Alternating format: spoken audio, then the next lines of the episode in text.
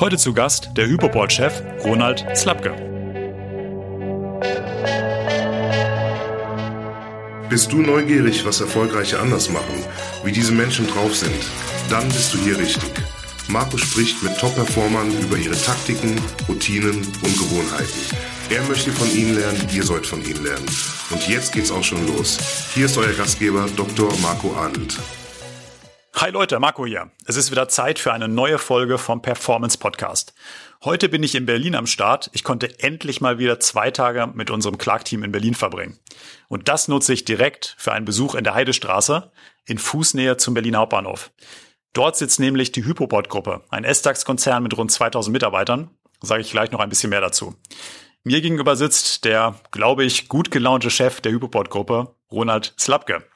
Wir machen es wie immer. Hier muss sich kein Gast selbst vorstellen. Das mache ich. Also los. Ronald ist Jahrgang 1973. Er hat BWL in Dresden studiert. Seine Karriere hat er als Kundenbetreuer bei der Westdeutschen Immobilienbank begonnen. Und Immobilien ziehen sich eindrücklich wie ein roter Faden durch sein Leben. 1996, da war Ronald gerade mal 22, wechselte er als Assistent der Geschäftsführung zu der Lübecker Firma Dr. Klein, die zu der Zeit ein klassischer Hypothekenmakler war. Drei Jahre später, 1999, gab es dann eine spannende Wendung. Da entwickelte sich Dr. Klein zum ersten Online-Hypothekenmakler für Privatkunden. Und damit nicht genug. Im gleichen Jahr organisierte Ronald mit Mitte 20 ein Management-Buyout und übernahm die Führung von Dr. Klein. Darüber werden wir gleich ausführlicher sprechen. Bleibt dran, ich verspreche euch, unglaublich spannend. Wie auch immer, der Rest ist Geschichte. 2001 erfolgte der Zusammenschluss von Dr. Klein mit Europace zur Hypoport AG, woraus sich dann eine marktführende Kredit- und Immobilienplattform entwickelt hat. Wenn ihr mal aktiv oder passiv mit einer Baufinanzierung zu tun hattet, ist die Wahrscheinlichkeit relativ groß, dass Hypoport mit im Spiel war. 2007 ist Hypoport dann an die Börse gegangen. Seit 2015 sind sie im S-DAX vertreten. Das Unternehmen ist, habe ich gestern nochmal nachgesehen, 2,85 Milliarden Euro wert. Ronald hält, und das ist bemerkenswert, immer noch 34,5 Prozent am Unternehmen. Aktueller Marktwert seines Anteils damit rund eine Milliarde Euro. Wobei Geldvermehrung Ronald schon lange nicht mehr motiviert, wie er sagt. Soweit der Vorrede. Jetzt starten wir. Lieber Ronald, herzlich willkommen im Performance Podcast. Ja, ich freue mich auch. Grüß dich. Bist du bereit? Ja, na klar. Prima. Ronald, wann hast du nach dem Aufstehen heute früh zum ersten Mal an Hypoport gedacht? Ja, ich, ich bin mir relativ sicher, dass ich das erste Mal vor dem Aufstehen an Hypoport gedacht habe. Also in, äh, sozusagen in den 15 Minuten, in der halben Stunde, die man noch so im Bett liegt beim Wachwerden ganz langsam. Ähm, da ging mir bestimmt schon irgendwas durch den Kopf. Wann bist du heute aufgestanden? Richtig aufgestanden bin ich um acht. Ich ist bin ein Spätaufsteher. Ich, ähm, ist es immer so deine Zeit, 8 Uhr? Ja, das ist, äh, das ist äh, äh, also das war, bevor Töchterlein da war, die Zeit. Und ich bin unheimlich glücklich, dass sich Töchterlein an uns angepasst hat. Also wir stehen auch jetzt gewöhnlich irgendwie so um acht auf, ja. Nimm uns mal mit, die erste Stunde, was passiert da bei euch? Ähm, Töchterlein wecken, wenn sie nicht schon wach ist, äh, im Zweifelsfall ins Bettchen holen und äh, noch ein bisschen kuscheln. Ähm, dann mache ich Porridge für Töchterlein und mich, äh, während meine Frau im, im Bad ist. Die Zeit genieße ich, das ist also eine, eine recht ruhige Zeit und ich äh, genieße es auch, wenn ich nicht gleich um neun einen Termin habe, wenn man so will, um die eine Stunde abzudecken auch. In, insofern, wenn ich das ganz entspannt machen kann. In dem Moment, wenn ich um neun einen Termin habe, muss ich dann auch an mich denken und äh, männliche Morgentoilette dauert nicht so lange, aber das, äh, dann wird's dann äh, irgendwann zum Ende der Stunde etwas hektischer. Hast du in der ersten Stunde dann schon mal aufs Handy geschaut? Äh, selten. Das ist, äh, das passiert mir glücklicherweise selten. Sag mal, wenn du um 8 Uhr aufstehst, wie viel Stunden Schlaf brauchst du denn, um dich wirklich wohlzufühlen? Uh, um mich richtig wohlzufühlen, brauche ich neun Stunden. Uh, ich komme gut mit siebeneinhalb zurecht. Okay. Also das versuchst du immer einzuhalten? Ja, also unter siebeneinhalb äh, ist für mich schlecht. Und ich bin auch jemand, der einen äh, festen Schlafrhythmus hat. Das heißt, so anderthalb Stunden äh, ist der Unterschied. Und ich schlafe in anderthalb Stunden Zyklen. Also es bringt dann auch nichts, acht Stunden zu schlafen, dann müssen es neun sein. Lass uns mal von heute 30 Jahre zurückspringen. Anfang der 90er Jahre, direkt nach der Wiedervereinigung. Da warst du 18 Jahre alt, gerade erwachsen. Kurz vorm Abitur? Kurz vorm Abitur. Wie warst du mit 18? Was warst du da für ein Mensch? Äh, sportlicher als heute schon mal. Was hast du da gemacht? Ähm, na, viel Fußball gespielt. Ich, ich habe ähm, Leistungssport Schwimmen vorher gemacht. Ähm, also äh, also beides, wenn man so will, Individualsport als auch Mannschaftssport hat mir viel Spaß gemacht. Ich habe viel Zeit auf dem Sportplatz verbracht. Ähm, gleichzeitig äh, war ich ein Nerd. Ich habe mich, also es gibt auch Fotos von mir, so mit heruntergelassener Jalousie, so wie jetzt gerade, ähm, äh, vom Computer sitzend. Äh, viel zu dicht, deswegen habe ich mir damals dann auch, ähm, brauchte ich irgendwann eine Brille. Das war, wenn man so will, Sport war der Ausgleich zu dieser, zu dem Eingraben in die, in die IT, kann man sagen. Und sonst war ich, glaube ich, sehr hartnäckig und streitbar. Das waren noch so persönliche Eigenschaften. Das war beim Mannschaftssport manchmal gut, manchmal schlecht. Äh, beim Thema Computer hat das für viel Fokus gesorgt und äh, auch für eine hohe Produktivität. Was hast du denn in der Schule lieber gemacht, Mathe oder Sport? Ich bin mit Mathematik aufgewachsen. Also Mathe ist meine, ist eigentlich meine große Liebe, wenn man so will. So, viel, viel mehr, viel leichter noch als Sport. Also äh, und ich war jemand, der mit möglichst äh, wenig Energieeinsatz äh, äh, möglichst viel erreichen wollte. Insofern, also Mathe war toll, da brauchte ich nicht viel. Du hast ja nach dem Abitur und im Studium in Dresden ähm, bist du eingestiegen bei der Westdeutschen Immobilienbank. Yep. Wieso der Einstieg in die Bankenwelt? Ja, ich, ich, der, den Einstieg habe ich vorher gemacht, ähm, schon bei der Auswahl der Partnerbank für mein Studium. Ähm, das ist passiert, weil mir meine Eltern einen Stups gegeben haben. Also ich kam eines Tages aus dem Internat nach Hause äh, und äh, meine Mutter war ganz überrascht, dass ich so spät komme, noch nicht umgezogen bin. Ich habe doch einen Termin bei der Sparkasse. Ich wusste nicht, dass ich einen Termin bei der Sparkasse habe. Äh, also ich war, war mir nicht bewusst, war, war ein, Doll, also ein Schubser meiner Eltern, weil sie wahrgenommen haben, dass ich neben der Informatik mich halt auch für das Thema Geld interessiert habe immer. Ähm, meine Eltern haben mir irgendwann mal verboten, Monopoly noch zu spielen, weil ich das, das habe ich zu viel, das habe ich zu ernst genommen. Ich war das einzige Kind, das aus dem Kinderferienlager mit mehr Geld zurückgekommen ist, als es hingefahren ist. Also meine Eltern haben erkannt, dass Geld irgendwie bei mir auch eine Passion ist. Ich habe mich für einen Informatiker gehalten. Und der Stups in Richtung ähm, Bank ähm, durch meine Eltern war Gold richtig, weil es, äh, die haben mich besser gekannt in dem Moment als, äh, als ich. Also Sparkasse habe ich überzeugt, äh, die haben mir dann das Studium finanziert und dann bin ich später von der Sparkasse, weil mir der Laden zu träge war, mhm. ähm, auf meine Impulse durch Abwehr reagiert hat. Diese Organisation habe ich damals nicht verstanden. Heute ist, heute ist einfach. Äh, bin ich dann zu der neu gegründeten Westdeutschen Immobilienbank gegangen, die gerade eine Bank im Aufbau war, wo alles anders sein sollte als in den traditionellen Banken. War denn beim Studium auch Informatik für dich ein Thema? Ja, ich habe parallel zur BWL Informatik studiert. Das war die war eine Absprache mit der mit der Sparkasse, dass ich ähm, äh, gern auch nebenbei Informatik studieren kann, solange es halt nicht mein BWL-Studium ähm, negativ beeinträchtigt. Ich habe das ähm, zwei Semester durchgehalten. Danach war es äh, logistisch leider nicht mehr möglich, war, war aber auch war auch fein. Also ich habe ich konnte ja auch nebenher einfach programmieren. Aber dann war letztlich der Einstieg in die Bankenwelt war eher Generalplan als Zufall bei dir. Also es war es war die richtige die richtige äh, Beobachtung meiner Eltern, dass ich mit Geld irgendwie doch eine intensive Beziehung habe. Und ähm, was meine Eltern nicht vorhersehen konnten, waren, dass Informatik in der Bankwelt eine verdammt große Bedeutung hat. Und insofern das, wofür ich mich, äh, auch kommt aus der Mathematik, halt unheimlich interessierte, das konnte ich dann äh, mit dem verbinden, wofür ich eine Passion hatte. Du hast gerade deine Eltern erwähnt. In dieser Phase Abitur, Studium, du hast den Einstieg in die Bankenwelt jetzt erwähnt. Welche Personen haben dich da besonders beeinflusst in der Zeit?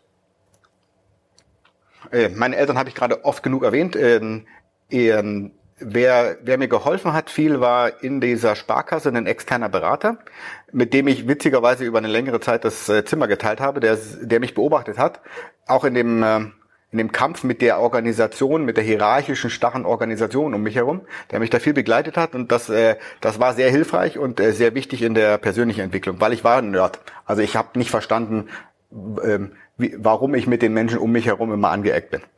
Und dann im Studium gab es auch äh, drei, drei Professoren, die, die, die den Werdegang auch geprägt haben. Das war ähm, überwiegend intellektuelle Auseinandersetzung, aber auch das äh, sozusagen das Öffnen des, äh, des Geistes eines, äh, äh, wenn man so will, eines jungen Menschen äh, in die Vielfältigkeit, was es so alles auf der Welt gibt, in, in, in alle Richtungen. Also insofern da ja, insgesamt vier Menschen in dieser Zeit. Springen wir mal wieder zurück zur Westdeutschen Immobilienbank. Da gibt es eine schöne Geschichte, die ich vor kurzem mal gelesen habe. Du warst 22, erster Job 1995 und du hast als erstes einen Internetzugang am Arbeitsplatz beantragt, wurde direkt abgelehnt. Kann man ja. sich heute gar nicht mehr vorstellen, aber vor 25 Jahren war das normal. Was war das damals für ein Argument, dass Sie dir den Internetzugang verwehrt haben? Ja, also ich, ich kannte das Thema privat, wenn man so will. Ich habe mich ähm, immer mehr in, äh, in das World Wide Web eingegraben und war fasziniert. Und äh, ähm, die Westdeutsche Mobilbank war neu, war ganz frisch auf dem Markt. Und ähm, sozusagen die Menge an Informationen, die über die Kunden verfügbar war, war in der Bank gering. Und mir, mir war klar, dass es äh, Massen dieser Informationen äh, äh online schon gibt. Man kann das finden. Viel einfacher, als es der Fall war. Und deswegen äh, wollte ich nicht abends zu Hause arbeiten, wenn man so will. Ähm, äh, sondern wollte den sozusagen diesen großen Zeitanteil, den die Arbeit in meinem Leben hatte, auch dafür nutzen, um zu arbeiten. Und äh, deswegen war es für mich völlig selbstverständlich. Und ich war schon, ich war geschockt, als ich, äh, als es hieß, nein, das braucht man dafür nicht. Das ähm, da sozusagen ist, ist verspielt eher, äh, lenkt ab. Ähm, man, man soll weiter so arbeiten wie bisher. Und das war für dich dann auch die Entscheidung, dass du dort ausgestiegen bist? Ja, das war ein, äh, ein weiterer, ein weiterer Sargnagel auf dieser Beziehung. Äh, äh, zu der Bank. Also die, da gab es viele, äh, aber das war auch einer davon, ja.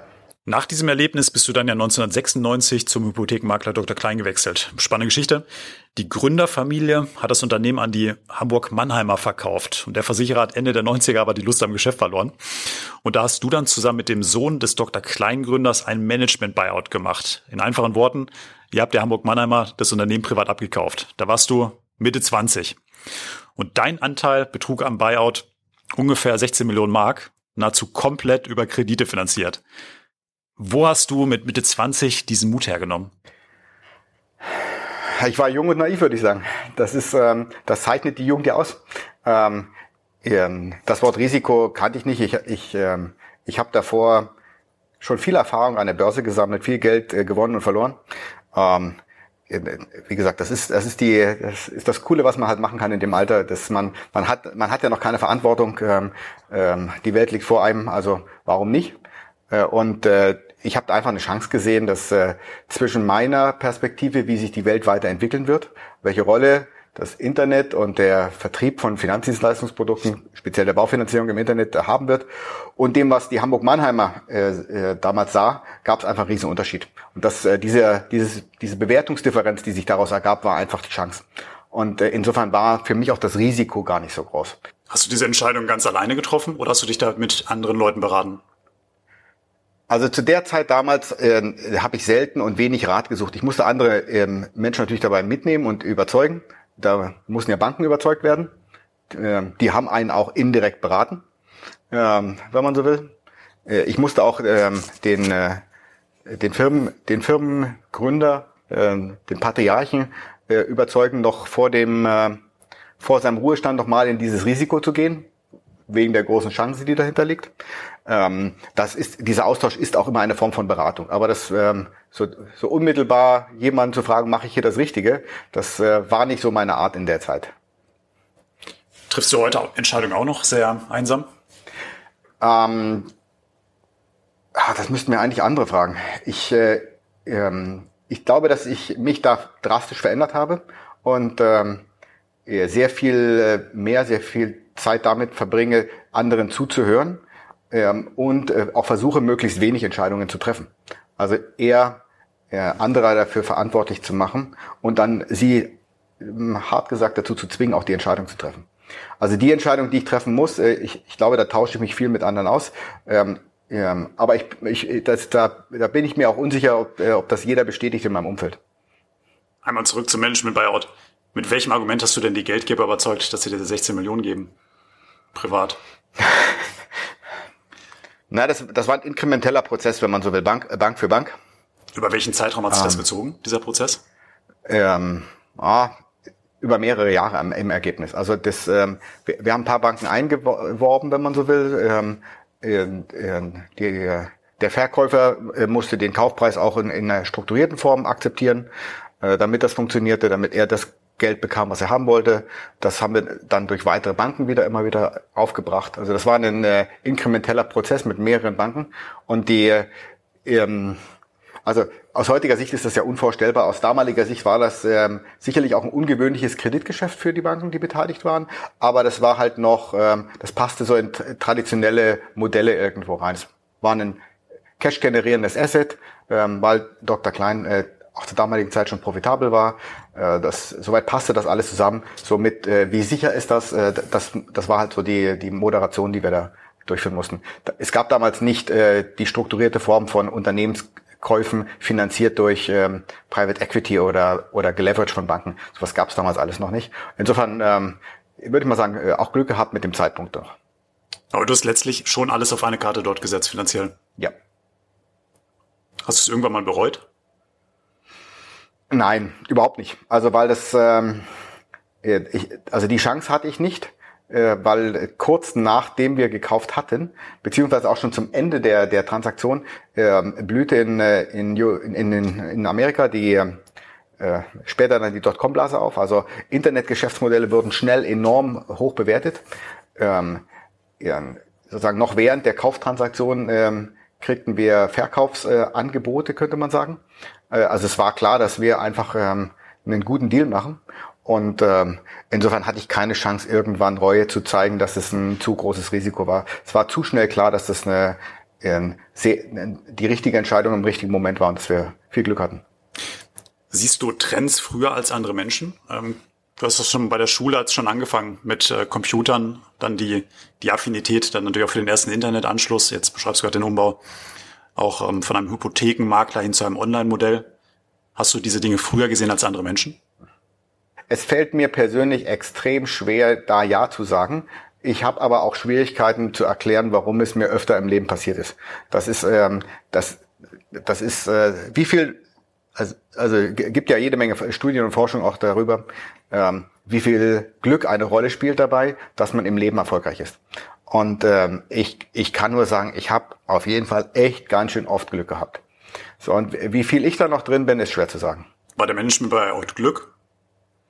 Ja, auf jeden Fall. Also zufällig an dem Ort zu sein, in einem Unternehmen zu sein, wo gerade etwas entsteht, sicherlich von mir getriggert, wo aber dann ein ähm, Eigentümer da ist, der äh, konträre Fantasien hat äh, für, oder eine konträre Vorstellung über die Zukunft hat, sich außerdem noch in einem äh, massiven Veränderungsprozess befindet und sich neu ausrichtet, weg sogar von dem, was er gekauft hat. Also die haben ja innerhalb kürzester Zeit damals ihre eigene Kaufentscheidung von äh, vor fünf Jahren in Frage gestellt, äh, die strategisch begründet war. Das ist Glück, das ist nichts anderes. Kommen wir mal zu Hypoport. Die Erfolgsgeschichte, wo er heute steht, die kann man ja nachlesen. Ich möchte mal ins Jahr 2007 mit dir springen. Da habt ihr euren Börsengang gemacht. Das war alles andere als einfach, denn da gab es schon die ersten Anzeichen für eine Finanzkrise. Das Ganze lud sich dann ja allbekannt im Herbst 2008 mit der Lehman-Pleite, worauf der Immobilienmarkt dann implodierte. Und für ein Unternehmen wie eures, das in dem Segment unterwegs ist, eine Extremsituation. Was bist du in solchen Extremsituationen für ein Mensch? Ich war schon ganz schön genervt. Ja, der seinem Umfeld, in dem Fall waren das so ähm, Berater für den Börsengang, Investmentbanken, ähm, äh, äh, Kollegen, denen es sehr wichtig war, an die Börse zu gehen, ähm, recht deutlich gesagt habe, was aus sachlicher Sicht das Richtige für das Unternehmen wäre und was alles hier gerade für das Unternehmen Hypoport keinen Sinn macht. Da bin ich nicht, da war ich nicht sensibel. Äh, da habe ich auch wenig Rücksicht auf ähm, das, das Umfeld genommen äh, und habe da deutlich gemacht, wie verärgert ich darüber bin, ähm, in, in welchem Prozess wir uns da gerade bewegen. Der Börsengang war für uns eine, die, die Einlösung eines Versprechens an, ähm, an äh, Friends and Family und äh, Kollegen, die früh in Hypoport äh, investiert hatten. Im Rahmen diverser Umplatzierungen auch. Äh, aus dem MBO gab es ja äh, den Gründer als Mitgesellschafter, der dann seine Anteile umplatziert hat. Ähm, es gab den, ähm, den Gründer von Europace, der Anteile hatte und ähm, sozusagen mehr oder weniger unmittelbar und direkt dann nach dem Exit suchten. Und da hatten wir viele, viele äh, Friends and Family äh, äh, an Bord geholt und äh, da war immer ein Versprechen mit dabei. Und ab 2006 haben wir versucht, dieses Versprechen einzulösen durch den Börsengang. Haben das das erste Mal gemacht. Sind äh, mehr oder weniger gut von äh, den unterschiedlichen Parteien beraten worden. Das hat äh, anderthalb Jahre lang viel, viel Energie gezogen, die im operativen Geschäft gefehlt haben. Und ich war immer, ich war immer jemand, dem das operative Geschäft viel wichtiger war als die äh, Monetarisierung oder die Liquidierung ähm, äh, von Aktienpaketen. Und ich hatte schon immer wieder also zu oft in der Zeit das Gefühl, dass, ähm, äh, dass sozusagen Hypoport nicht im Vordergrund stand. Und das, ähm, äh, das hat mich geärgert, das zeige ich dann auch, das habe ich damals auch deutlich gezeigt, wenn man so will. Wenn mich was stört, merkt man das. dann, äh, dann sieht man das. Ähm, äh, ich habe, glaube ich, äh, äh, zumindest mal gelernt auf einer Sachebene, ähm, mehr darauf zu achten, was auch die Interessen der anderen sind, auch was ihre, ähm, ihre Emotionen sind, äh, wo sie stehen und äh, versuche da, solange ich das kann, jeweils, also solange ich in meiner Wohlfühlzone bin und solange ich nicht im Stress bin, darauf Rücksicht zu nehmen. Sozusagen, wenn ich Regression habe, weil ich ähm, unter Stress stehe, dann äh, bin ich, glaube ich, so wie vor zehn Jahren auch ungefähr. Also dann, äh, dann äh, gehen mir Dinge zu langsam und dann äh, äh, stört es mich auch, wenn, wenn äh, meine Interessen, und die sind häufig identisch mit Hypoport, äh, äh, nicht primär sind. Konntest du in der Zeit neun Stunden in der Nacht schlafen? Ähm, das glaube ich nicht. Also ich äh, fehlt mir die kon ganz konkrete Erinnerung. Man verdrängt sowas ja dann auch später.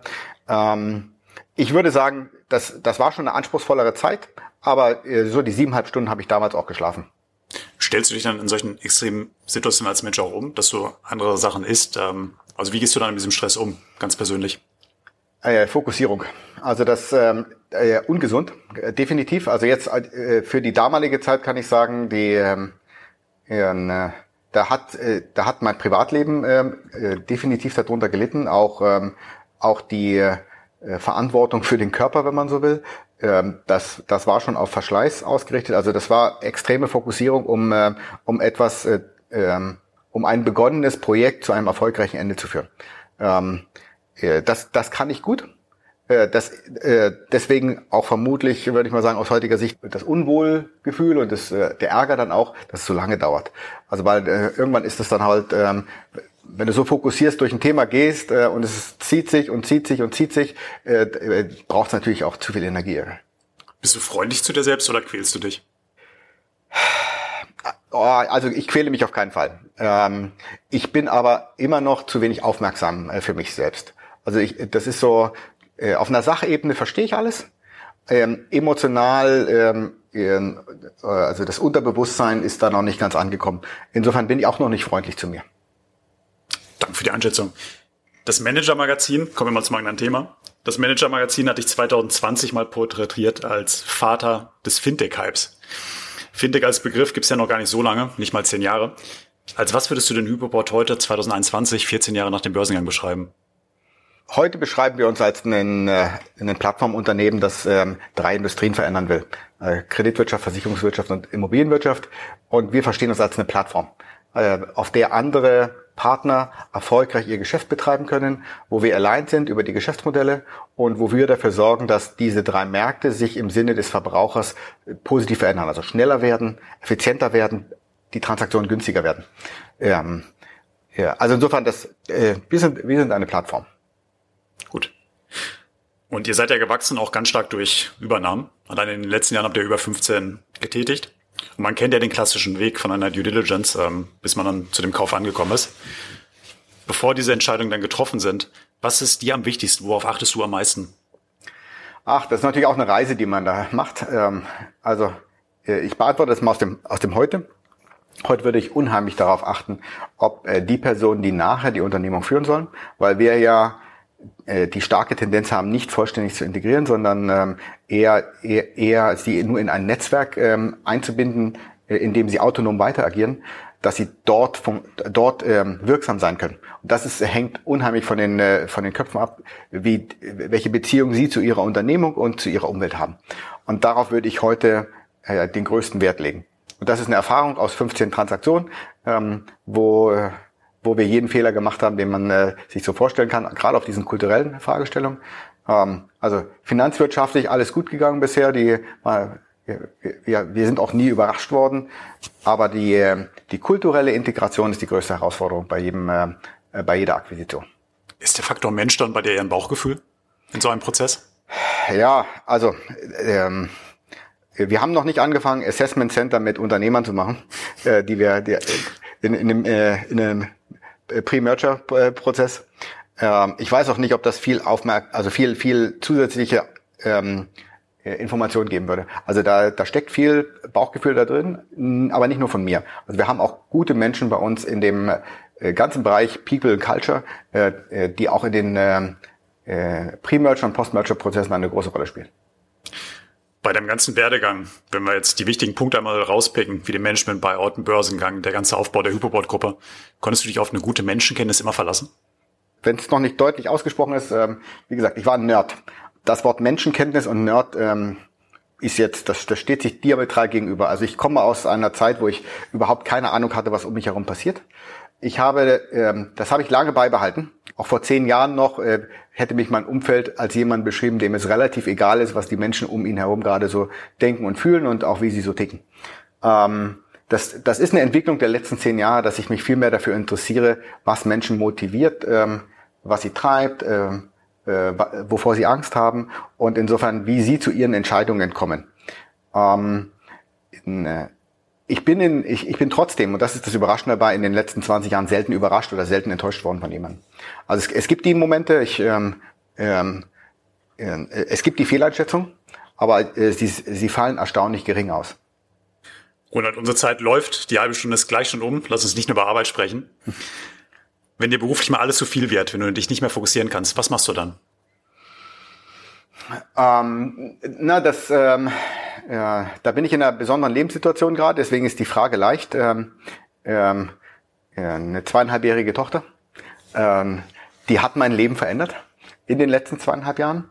Ähm, äh, etwas, was ich sehr schätze, ist äh, der ähm, sozusagen der Zwang, ähm, sich auf äh, sie einzulassen und äh, ähm, sich Zeit für sie zu nehmen. Und ähm, sie hat es auch ähm, gelernt, äh, wie auch immer, ähm, angenommen, dass ähm, äh, sie die eine Exklusivität einfordert, beziehungsweise durch ihre Lebhaftigkeit es notwendig macht, dass man sich dann auch ihr exklusiv widmet.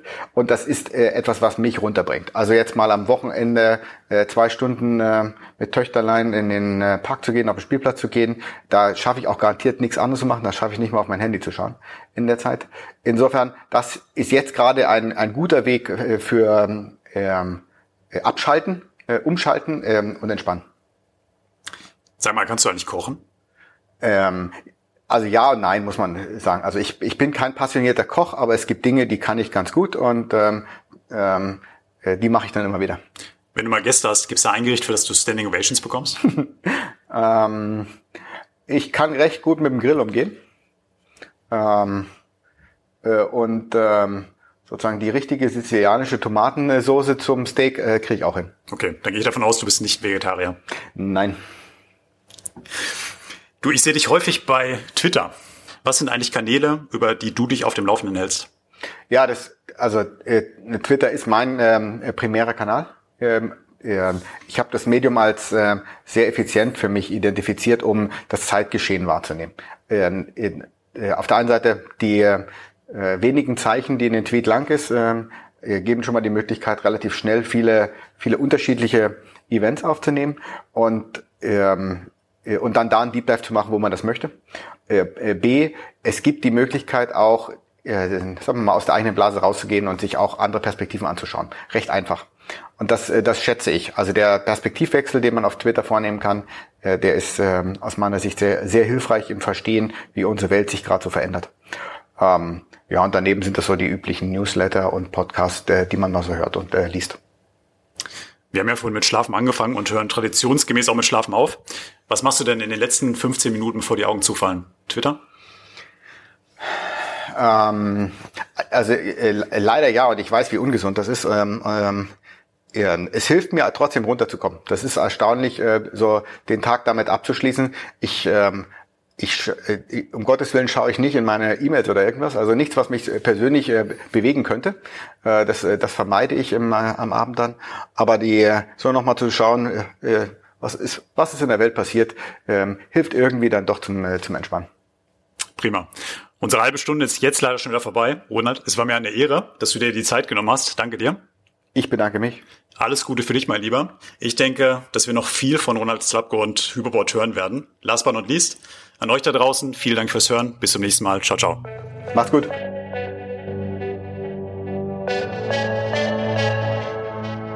Das war es leider schon wieder mit der heutigen Folge vom Performance Podcast. Wenn es dir gefallen hat, dann lass uns eine 5-Sterne-Bewertung da. Und nicht vergessen, abonniere diesen Podcast, um keine weitere Folge zu verpassen. Ich hoffe, wir hören uns beim nächsten Mal wieder. Bis dahin, denkt immer dran.